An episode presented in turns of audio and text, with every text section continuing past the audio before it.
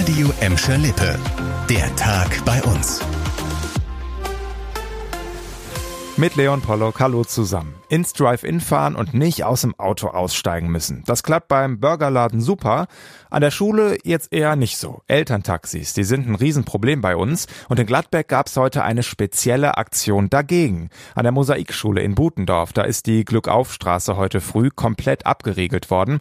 Und Reporterin Chantal Teuber, du warst für uns dabei. Wie kann ich mir denn das jetzt vorstellen? Also so richtig mit Absperrband und Polizeikontrolle? Ganz so spektakulär war es jetzt nicht, eher so mit Absperrelementen und Warnwesten, Okay. weil die Leute, die da auf der Straße wohnen, die äh, mussten und durften da dann eben Mhm. trotzdem durch. Und das Ordnungsamt hat da zwar so ein bisschen die Lage auch im Auge gehabt und ansonsten standen an beiden Seiten der Straße Eltern, die da so in verschiedenen Schichten dann aufgepasst Ah ja, haben. schön ein, eingeteilt dann. Ja, ja, ganz genau. Und Leute von der Stadt Gladbeck, die da alles gezählt haben, also Fußgänger, Fahrradfahrer, Autos und auch nochmal extra speziell die Autos, die da angehalten haben. Okay, also die Stadt Gladbeck hat quasi Strichlisten gemacht, wie viele kommen da an. Ganz genau. Jetzt ist ja. Natürlich wichtig so, wie nehmen das die Autofahrer wahr? Also haben die alle gesagt, Mhm. jo, finden wir super? Oder wurde da heute früh auch ein bisschen gemoppert?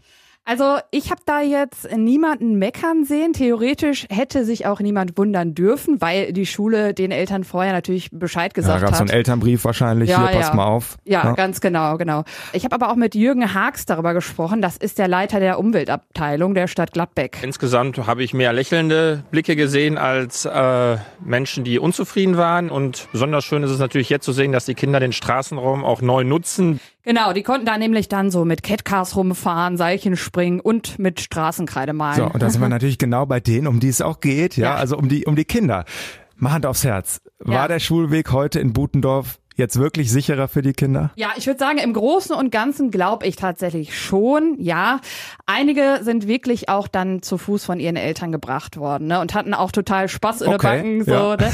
Aber ich habe auch ein paar Autos gesehen, die dann vor der Sperrung Mhm, gehalten und ihre Kinder rausgeschmissen haben. Ja. Ne? Oder so da ums Eck, also auch mitten auf der Straße mal eben den Blinker gesetzt ne, und Ja, wenn man es dann weitergefahren. doch mal eilig hat, ne? Ja, das ist ja am Ende immer das Problem. Am Aber Ende, die haben die haben's jeden Tag eilig, ja, ne? natürlich, klar. Und deswegen, ja, muss das alles auch noch besser werden, nehme ich jetzt mal mit daraus. Ne? Das Genau. Ganze wird ja wissenschaftlich auch begleitet, ja, von der Uni Duisburg-Essen. Ja. Die wollen herausfinden, ob solche Elterntaxisperren dann wirklich was bringen. Danke dir, Chantal. Gerne. Und von der Blockade auf der Straße zur Blockade auf dem Fußballplatz, ja, und auch irgendwie in den Köpfen drin, zum FC Schalke, unserem sportlichen Sorgenkind aktuell. Die Pleite, 1 zu 3 auf St. Pauli vom Wochenende, war ja das eine. Aber was danach passierte, das war fast noch schlimmer. Da gab's einmal diese Wutrede von Abwehrmann Timo Baumgartel, der live im Fernsehen die Taktik des Trainers Thomas Reis kritisiert hatte. Und jetzt als Strafe erstmal mit der Nachwuchself der U23 mittrainieren muss.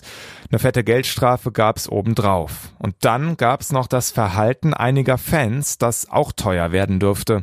Einige aus dem Gästeblock sind nach dem Abpfiff auf Ordner und Polizisten losgegangen. Ein Fan ist laut der Hamburger Polizei festgenommen worden. Das haben wir heute erfahren. Der Verdacht lautet Körperverletzung. Außerdem haben mehrere Schalke-Fans jetzt auch ein Strafverfahren wegen Landfriedensbruchs am Hals. Am Freitagabend gibt's dann die nächste Chance für Schalke, dann auswärts wieder bei Paderborn. Und dann wollen wir auch endlich was sehen. Und zwar nur auf dem Platz und nicht daneben. Das war der Tag bei uns im Radio und als Podcast. Aktuelle Nachrichten aus Gladbeck, Bottrop und Gelsenkirchen findet ihr jederzeit auf radio und in unserer App.